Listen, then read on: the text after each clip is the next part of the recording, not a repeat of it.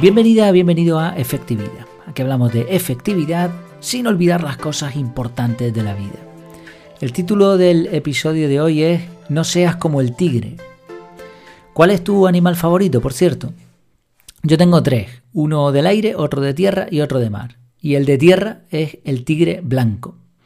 Me encanta, es un animal fascinante. Una vez tuve la oportunidad de pasar entre las jaulas de uno de estos animales y el cuidador me dijo una cosa interesante y es que a diferencia de otros animales, incluso otros felinos, el tigre blanco no muestra ninguna señal visible antes de un ataque y por eso tienen que tener mucho cuidado con ellos. No sé si es totalmente exacto esto, pero me pareció un dato curioso.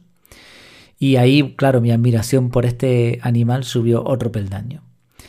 Creo que además no voy a repetir esto, o sea, el, poder pasar cerca de una jaula, porque no hemos llegado a la conclusión de que ir a, acuarios, a, zoológicos, ver animales enjaulados no es algo que nos apetezca ahora mismo. A raíz de una, de una experiencia que tuvimos en, eh, en un sitio cerca, no, no voy a decir el nombre para no perjudicar a nadie, bueno, aunque tampoco tengo tanta influencia, pero bueno. Eh, vimos un gorila que, que, estaba sufriendo y, no sé, ver un animal tan imponente que, que está en un sitio tan pequeño, por muy buenas condiciones que tenga, pues no es lo ideal, ¿no? Y, encima pagar por eso, pues tampoco me parece lo mejor. Es verdad que hay razones éticas para, para el mantenimiento y conservación de determinadas especies, pero bueno, eh, tenemos nuestro dilema moral ahí. pero esto es otro tema. La cuestión es, no seas como el tigre. ¿Por qué? ¿A qué me refiero? Pues hace unos días Ferran Pelicé de, de Telegram me mandó una pequeña fábula que nos ilustra una manera ideal si quieres perder tu tiempo y tu efectividad. La fábula se titula El tigre y el burro. No he sido capaz de encontrar el autor o autora original. De hecho, si haces una búsqueda verás que aparece esta fábula, la, encuentras por todos sitios. Yo la he modificado levemente para, pues como siempre, intentar extractar lo máximo y encontrar la parte aplicativa para nosotros hoy. Dice así. En la espesura de la selva se encontraron un burro y un tigre. El burro le dijo al tigre, el pasto es azul. El tigre respondió, no, el pasto es verde. La discusión se fue calentando hasta que finalmente los dos decidieron someterlo a un juicio. Para ello acudieron ante el león, el rey de la selva. Antes incluso de llegar al trono del león, el burro gritó Su Alteza, ¿no es cierto que el pasto es azul? El león respondió Por supuesto, el pasto es azul. El burro dijo rápidamente Pues el tigre me dice que no y no cede, me contradice y molesta. Por favor, ponle un castigo para que me deje en paz. El rey entonces declaró, es justo, ordeno que el tigre sea castigado con cinco años de silencio. El burro siguió su camino, alegre, mientras iba repitiendo, el pasto es azul, el tigre es tonto. El tigre, confundido, preguntó al león, Su Majestad, no entiendo, ¿por qué me ha castigado? Todo el mundo sabe que el pasto es verde. El león respondió, Claro que el pasto es verde, pero tu castigo no tiene nada que ver con la pregunta de si el pasto es azul o verde.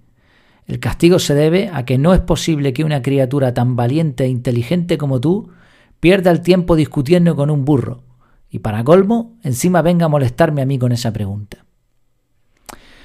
Bueno, eh, tengo que decir que en la fábula que encontré decía pasto, pero vale también hierba y quizá lo entenderemos mejor dependiendo de dónde eh, vivamos. La moraleja está clarísima. ¿Cuántas veces te has enfrascado perdón, en una discusión sin importancia? ¿En cuántas reuniones has visto al tiempo esfumarse mientras se peleaba por tonterías? Hay un punto en común en todas estas situaciones, el ego. Hablamos mucho sobre cómo ser personas efectivas y técnicas y trucos, pero no se habla tanto sobre lo que nos perjudica. Y creo que el ego es una de las peores cosas, es un auténtico freno para nuestro desarrollo personal. Incluso creo que si no se limita puede tener efectos muy negativos en las personas que tenemos alrededor, como pudiera ser un equipo de trabajo, una empresa o incluso un país al completo.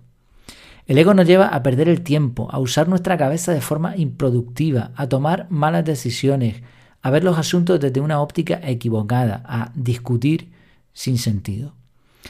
La fábula tenía otra moraleja. El castigo al tigre fueron cinco años de silencio, y no es casualidad. Lo cierto es que al enfrentarnos a burros, a burros simbólicos, y, en determinados contextos, ¿eh? nadie es un burro al completo, ¿no? todas las personas tienen sus capacidades, sus virtudes, pero a veces en ciertos momentos de la vida o en ciertos eh, ambientes pueden comportarse como un burro. ¿no? Y al enfrentarnos a, estas situaciones, muchas veces la opción más efectiva es permanecer en silencio. Y la segunda, pues la segunda probablemente sea darle la razón al burro y seguir nuestro camino. En resumen, no seas como el tigre, al menos no como el de la fábula. Muchas gracias por tu tiempo, por tu atención y hasta la próxima.